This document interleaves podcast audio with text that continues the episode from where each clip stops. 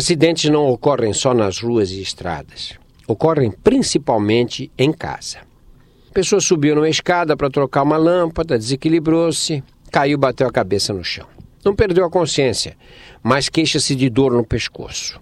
Um trauma sofrido na região acima da clavícula pode ser responsável por lesões graves na coluna cervical que acabarão comprometendo o movimento.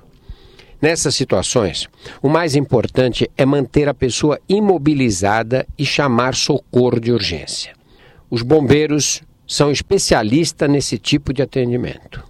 Caso o acidente tenha ocorrido no lugar onde não seja possível recorrer a um serviço de resgate, antes de transportar a pessoa machucada, é preciso imobilizar seu pescoço com um colar cervical. Alguns chamam de pescoceira, que deve ser colocado com o máximo cuidado.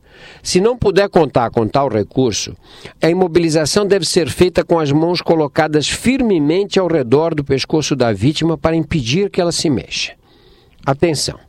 Traumatismo na coluna necessita de socorro urgente, que pode ser pedido pelo telefone 193, o serviço de resgate do Corpo de Bombeiros. 193.